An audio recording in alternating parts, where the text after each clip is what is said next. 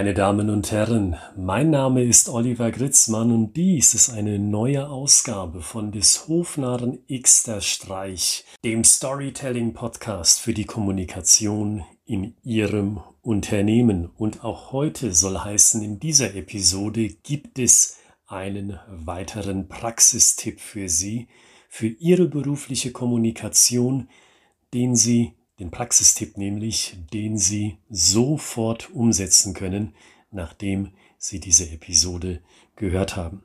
Ohne weitere Vorrede rein in das Thema und wenn Sie länger dabei sind, wissen Sie, womit wir uns gerade konkret beschäftigen.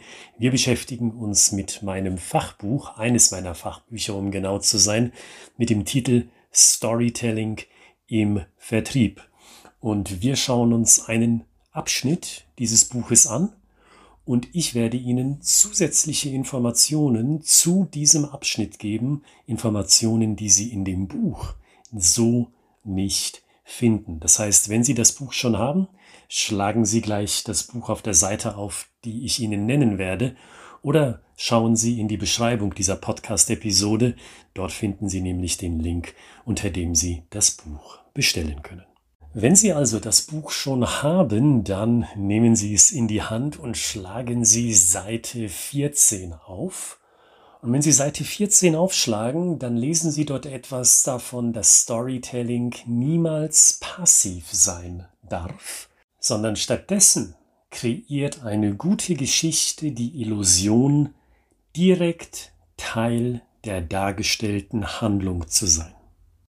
Und ich glaube, nein, ich weiß sogar, nämlich aus den Seminaren, die ich leite, dass dies eines der größten Stolpersteine ist für die Leute aus dem Vertrieb, aus dem Marketing, aus der Personalentwicklung, aus der Produktion und so weiter, die mit Geschichten, Erfahrungswerten arbeiten wollen in ihrer Kommunikation. Das ist eines der wesentlichen Schwierigkeiten, die sich diese Personen ausgesetzt fühlen, Ihre Geschichten wirken so, als wäre der Hörer nur passiver, anteilnahmsloser Partner an dieser Geschichte. Er ist nicht aktiv Teil der Erzählung.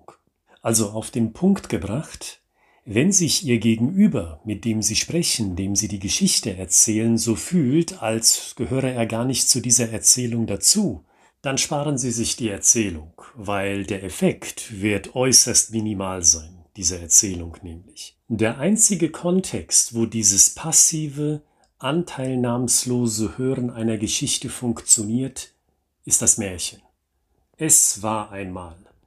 Ein junges Mädchen namens Rotkäppchen, das hatte jeder lieb, ganz besonders ihre Großmutter.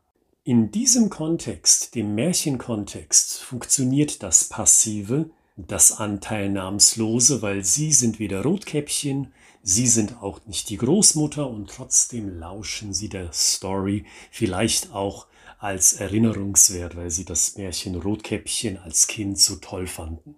Aber sie wollen ja keine Märchen erzählen. Storytelling ist keine Märchenerzählerei, sondern mit Storytelling wollen sie ein berufliches Ziel erreichen.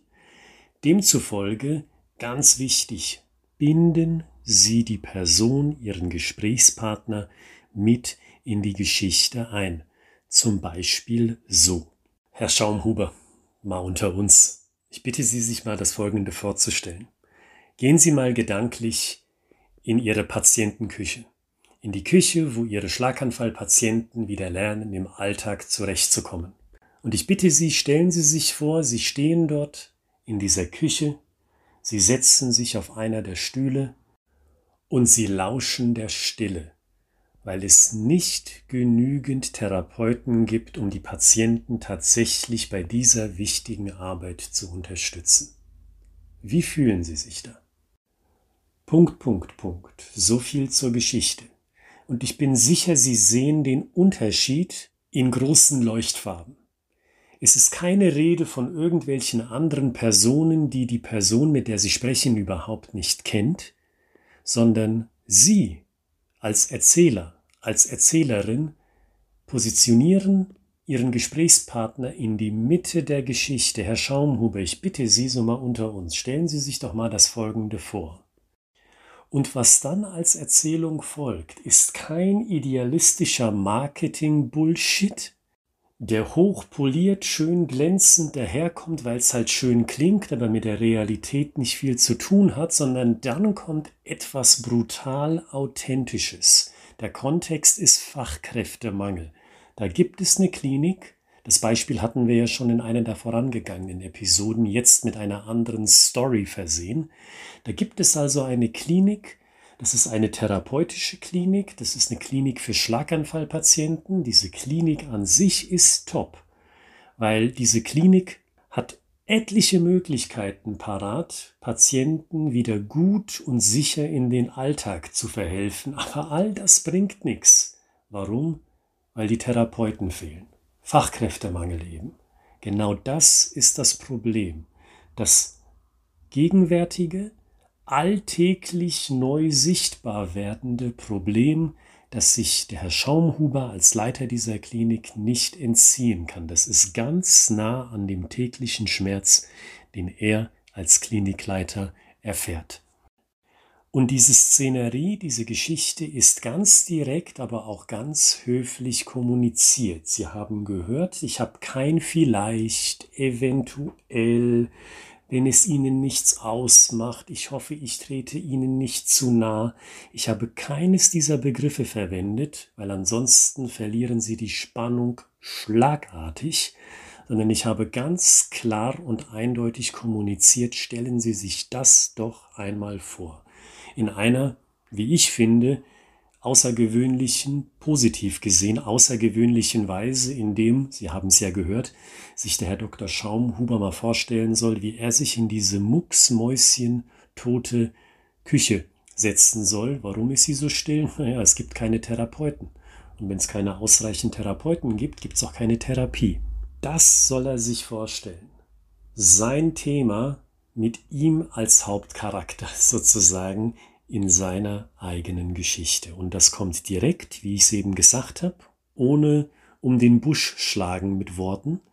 Und das kommt auch als erstes. Sei das jetzt für den Vertrieb oder wenn Sie Ihr Thema besetzen wollen, gerne auch für das Marketing, für die Produktentwicklung, wenn Sie mit Kunden sprechen, wenn Sie Recruiter sind, oder wenn Sie sonst eine Position innehaben im Unternehmen, in der Sie kommunizieren müssen, in der Sie Bilder in den Kopf setzen müssen.